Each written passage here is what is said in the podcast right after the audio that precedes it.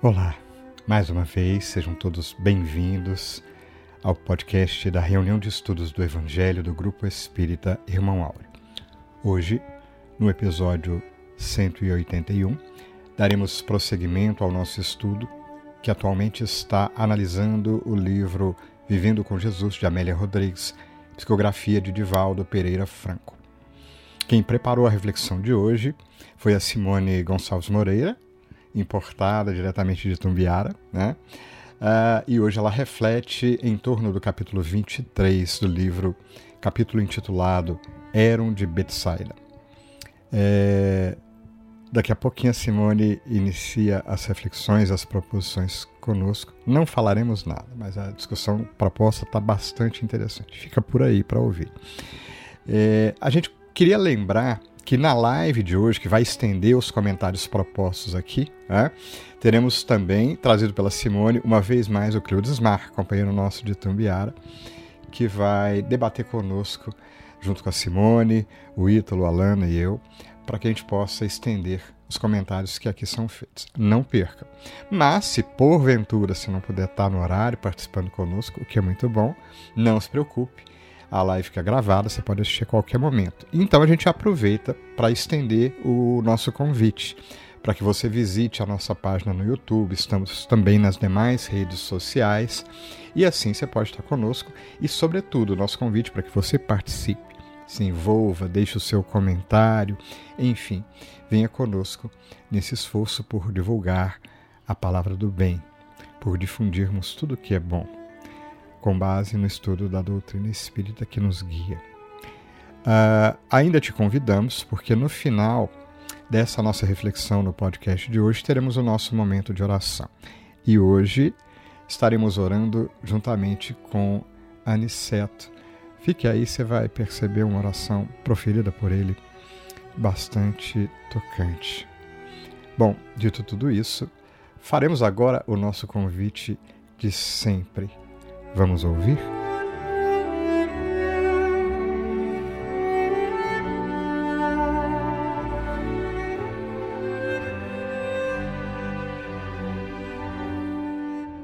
Bom dia, boa tarde, boa noite. É, primeiro quero agradecer a oportunidade de estudar, de aprender um pouquinho mais.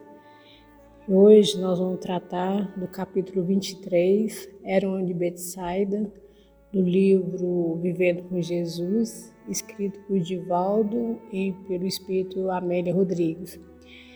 Esse capítulo é um baú de preciosidade que a gente poderia passar a noite inteira discorrendo sobre os ensinamentos profundos que ele traz. Mas o tempo é curto, né? A Amélia, desculpa, né? A Amélia nesse capítulo, ela traz referência de uma passagem de Jesus que foi escrita por Lucas, é, capítulo 10, versículo 13, e João, capítulo 5, do item 10 a 17.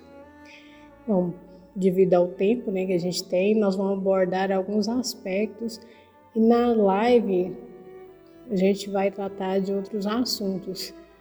Né? É, com nossas consciências, para a gente refletir, para a gente prestar atenção, que talvez a gente não vai dar conta de tratar sobre tudo, né? Então é um chamamento, é um alerta para a gente meditar depois sobre esse capítulo, né, com mais atenção. Bom, a nossa intenção é abordar sobre a, a Betside ou as Betsidas na live e no podcast agora nós vamos tratar sobre o paralítico o paralítico dos ensinamentos dessa, dessa lição, né? Ele se encontrava nas portas das ovelhas, que era localizada em Jerusalém, pois há 38 anos ele aguardava uma oportunidade para entrar no tanque de Betesda, pois ali os anjos é, eles trariam as curas para todas as enfermidades para aqueles que conseguissem se adentrar nas águas. É, então era uma cura por imersão, né? E aí a gente vê a importância das águas. E Jerusalém, naquela época, naquela época, era o centro de toda a movimentação religiosa. E se a gente reportar para o dia de hoje, ela representaria então, no sentido espiritual, o centro de nossas cogitações espirituais, das nossas necessidades em matéria de conquistas definitivas do espírito. Podemos dizer que seria a, edificação em nós do Reino de Deus. É o momento que Jesus entraria em nós, faria parte do nosso dia a dia. E essa porta das ovelhas, onde ele se encontrava, né? É importante ressaltar que a porta é, e caminho, porta e caminho são diferentes. Tem distinção entre um e outro. Que existe só um caminho, que é do Evangelho, que é a Boa Nova, ou seja, que é Jesus, que Ele mesmo nos disse: Eu sou o caminho, a verdade e a vida. E as portas, que seriam essas portas? Para chegar a esse caminho, para chegar até Jesus, nós podemos abrir várias portas. Por exemplo, a casa espírita é uma delas a prática da caridade é outra, o sofrimento. Então, essa porta vai depender das nossas necessidades. Então, temos diante de nós inúmeras portas para chegar a um único caminho, que é Jesus. Na lição, fala das portas das ovelhas. A ovelha, desculpa, é um animal que ela simboliza a docilidade, a mansidão, a resignação. Então, a gente pode falar que são virtudes que nós devemos adquirir para sermos seguidores do Cristo, ou seja, para a gente ser cristão. E a gente lembra que Paulo de Tarso precisou adquirir essas virtudes, a compreensão da paciência, da docilidade, da resignação, para ele conseguir falar sobre Jesus, falar sobre, sobre a Boa Nova. Quem tiver oportunidade pode ler o livro Paulo Estevão, que lá mostra a transformação dele. E Jesus também era chamado de Cordeiro, ele era manso e pacífico. Hein? Então, voltando ao tanque de Betesda, é, lá no livro Nosso Lar, existe um capítulo que é destinado ao estudo da importância da água. Ali nesse tanque, que a gente fala né, sobre esse paralítico, há uma grande possibilidade da espiritualidade ser agido através da manipulação fluídica, é, que possibilitou a cura de muitos, de muitos enfermos. Há também que observar que essas enfermidades elas poderiam ser caracterizadas como sujidade, é, do espírito, que na hora que ele entrasse ali, é como se limpasse, que tirasse aquela imundície e trouxesse a cura. E lembrando também que o nosso corpo, a composição dele é que nós temos 70% de água na sua constituição. Olha só a importância da água na nossa vida. O tanque de Bethesda era a casa de misericórdia. E nada expressa mais a misericórdia divina do que a oportunidade de reencarnação, que é através dela que nós curamos as nossas enfermidades, as quais são do espírito e não do corpo. Como no tanque, que era composto de cinco alpendres interligados, onde as pessoas buscavam é, o refúgio, né, se abrigar, nós temos cinco sentidos que também são interligados, porque é, eles são instrumentos que nos auxiliam em nossas lutas para a nossa evolução, que são os cinco sentidos. O que, que nós estamos fazendo com a nossa visão, com a nossa audição? De que forma que a gente usa a nossa língua, a nossa boca, o nosso falar e os demais sentidos, né? Nós estamos usando eles para o bem ou para o mal. Onde já erramos na utilização deles? Bom, para quem me conhece, né? É, eu não escondo, eu tenho problema auditivo. Então, graças a Deus, graças ao esquecimento passado, eu não me recordo o que eu fiz. Mas com certeza essa surdez ela não é por acaso. Bom, então voltando, né?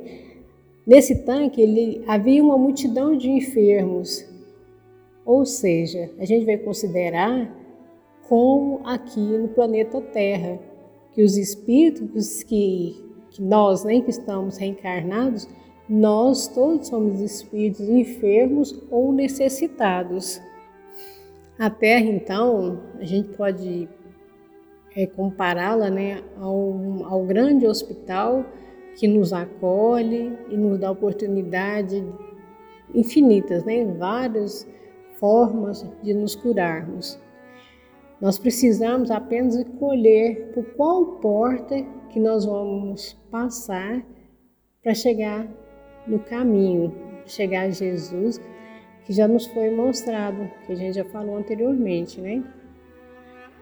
A gente não vai falar cada doente que foi dito nessa passagem, mas cada um deles está no processo de aprendizagem através da dor, do sofrimento, das necessidades. A gente pode citar assim, bem assim por cima, né? Que o cego, olhando é, nessa interpretação atual, né? Que são aqueles que têm uma imperfeita visão espiritual. Os coxos são aqueles que falta de equilíbrio espiritual é, a falta de harmonia de sentimento e da razão. O ressicado são nós que trazemos, né, somos secos de sentimentos e por aí vai. E todos nós aguardávamos o movimento das águas, é igual aquele paralítico, que na verdade é o momento da reencarnação para nós nos melhorarmos, de prosseguir na nossa luta para chegar né, na, na, perfeição, é, através dessa evolução, das várias reencarnações. No livro dos Espíritos, né, ele responde que nós reencarnaremos quantas vezes forem necessárias. Mas é importante lembrar que a gente precisa aproveitar essa reencarnação, todas as outras também, né? porque nós não sabemos quando teremos outra oportunidade e como será. Aquele anjo que vinha trazer as bênçãos para as águas, eles representam os nossos tutores, a espiritualidade superior que não nos desampara. E é importante a gente ver, observar que na espiritualidade não há uma desordem, é, não é feito as coisas é, a qualquer hora. Há uma organização, como foi falado nessa lição, né? Que em certo tempo o anjo vinha ao tanque para agitar suas águas. Não era qualquer hora, não era quando é, o doente queria, né? E assim também a espiritualidade. É, eles não estão à nossa disposição. Sempre tem um planejamento, sempre tem uma organização. Bom, o paralítico da lição, que estava entre a multidão de enfermos, destacou-se aos olhos de Jesus. Esse homem ele sofria 38 anos e aguardava a oportunidade de ser levado até as águas. Esse tempo que ele estava afastado das leis de Deus, né, esses 38 anos, ele ficou afastado das leis, mas foi um tempo que ele teve para refletir, valorizar o bem, trabalhar seu sentimento, se preparar para um futuro melhor e estava pronto para a cura. E Jesus viu a sua preparação, viu que entre todos aqueles que estavam ali, ele era o mais preparado para receber o que ele, Jesus, tinha para oferecer. Jesus sabia e sabe o que vai no íntimo de todos que estavam ali e de todos nós. Jesus viu a causa do sofrimento daquele homem, pois aquele homem se encontrava deitado, isto é, ele estava ocioso. Se nós não aproveitarmos os recursos que nos são dados, nós criamos a paralisia espiritual. A oportunidade desperdiçada trará a dificuldade restauradora. Que dificuldades são essas, né? Pode ser através do silêncio reflexível, não consigo falar, a escassez necessária. Hoje eu passo uma necessidade material, em tantas outras coisas. Bom, e Jesus disse para que paralítico, né? Queres ficar são? Essa foi a pergunta. Ele não perguntou sobre a vida pessoal, sobre o que, que ele cometeu de erro. Ele mostrou objetividade nessa pergunta e mostrou sua imensa misericórdia e colocou nas mãos dele, do enfermo, a própria cura, ensinando-nos que a nossa felicidade, as nossas vitórias e também as nossas derrotas dependem exclusivamente de nós. A saúde é o resultado daquilo que fizermos ou deixarmos de fazer. Porque muitas vezes a gente adoece por não fazer, deixar de fazer o bem. Por exemplo, quando a gente faz alguma coisa errada, bebia, fumava, usava droga, então eu vou deixar de fazer isso para procurar restabelecer a minha saúde. E a essa pergunta de Jesus, queres ficar são? Cada um, cada um de nós, tem que responder lá na nossa intimidade, né? Pois aquele paralítico, ele poderia ter é, falado, né? Dito que não queria. Né? A gente fala, a gente tem o costume de falar né, da síndrome de Gabriela. Eu nasci assim, eu cresci assim, eu vou ser sempre assim. E quando o paralítico fala que não tinha nenhum homem que, quando a água era agitada, colocava ele dentro do tanque, e se ele ia, outro descia na frente dele, por causa da dificuldade né, é, de mobilidade dele, mostra que às vezes nós ficamos aguardando alguém fazer por nós aquilo que, que competia a nós mesmos fazermos. E, quando, principalmente quando dá errado, a gente responsabiliza o outro pelos nossos fracassos. E também esquecemos de agradecer a ajuda que tivemos quando nós saímos vitoriosos Bom, e para finalizar, Jesus disse para o paralítico: Levanta-te, toma a tua cama e anda. Jesus lhe propôs o esquecimento do mal, né, para desvencilhar, deixar para trás o que passou, sair da ociosidade, do comodismo, porque ele deu uma ordem: levanta-te e toma a tua cama. Ele não pediu, oh, por favor, levanta daí, você quer levantar, não, ele deu uma ordem. Lembrar que as dificuldades não são empecilhos, mas muitas vezes são oportunidade de exercitarmos nossa capacidade de resolver o que precisa ser resolvido. Andar, então, é caminhar, é seguir para frente, é dinamizar toda a capacidade e recursos que dispomos com um só objetivo, de nos reintegrarmos na vida plena. E ele, os judeus depois né, recriminam ele, o paralítico, porque aquele dia era sábado. É, e a gente pode falar que esse sábado seria é, o momento de fechar, de concluir um ciclo em matéria da evolução. É o momento da gente dar uma pausa, né, de buscar essa serenidade para darmos continuidade ao que precisa ser feito, né? para gente, né? para nós nos prepararmos para as realizações futuras. E antes de encerrar, é, nós vamos falar é, um poema escrito pelo, eu acho que é da Igreja Batista, Marinaldo Lima, publicado em Jornal Batista de 9 de julho de 2017. Jesus Cristo viajou à capital da Judéia Havia grande multidão ali em Jerusalém. Em festa dos judeus, chegavam muitos peregrinos andando pelas ruas, um constante vai e vem. Próximo à porta das ovelhas tinha um tanque que em hebraico de Betesda era chamado. O tanque era grande e possuía cinco, cinco alpendres, que eram sempre intensamente disputados. Durante dia e noite, enfermos se apinhavam, cegos, surdos, mancos e aleijados. Esperavam o movimento das águas lá embaixo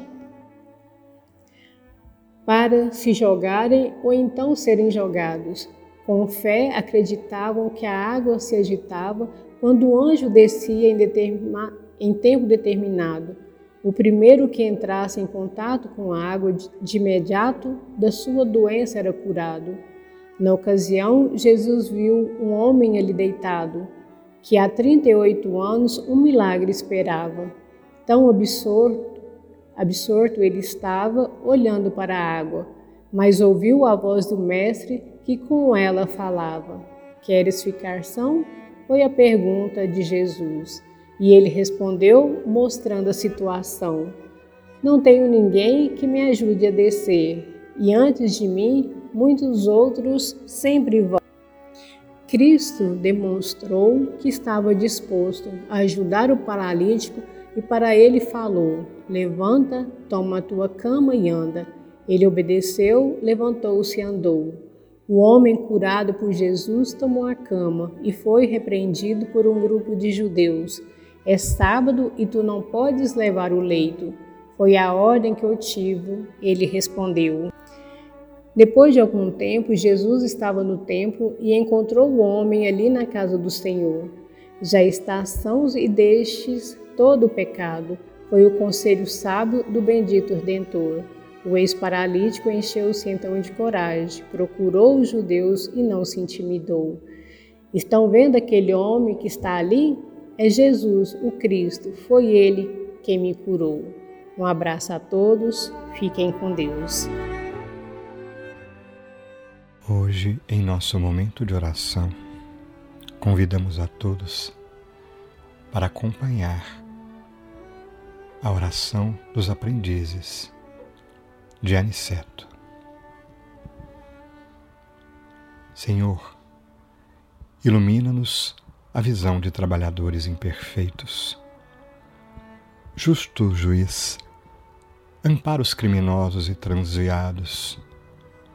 Construtor celeste, restaura as obras respeitáveis ameaçadas pela destruição Divino médico, salva os doentes. Amigo dos bons, regenera os maus. Mensageiros da luz, expulsa as trevas que ainda nos rodeiam. Emissário da sabedoria, esclarece-nos a ignorância. Dispensador do bem, compadece-te de nossos males. Advogado dos aflitos, reajusta os infelizes que provocam o sofrimento. Sumo libertador, emancipa-nos a mente, encarcerada em nossas próprias criações menos dignas.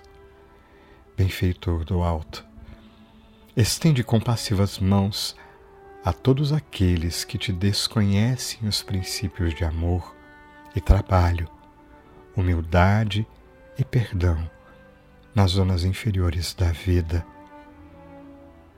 Senhor, eis aqui os teus servos incapazes. Cumpra-se em nós a tua vontade sábia e justa, porque a nossa pequenez é tudo o que possuímos, para que em teu nome possamos operar a nossa própria redenção, hoje, aqui e agora. Assim seja.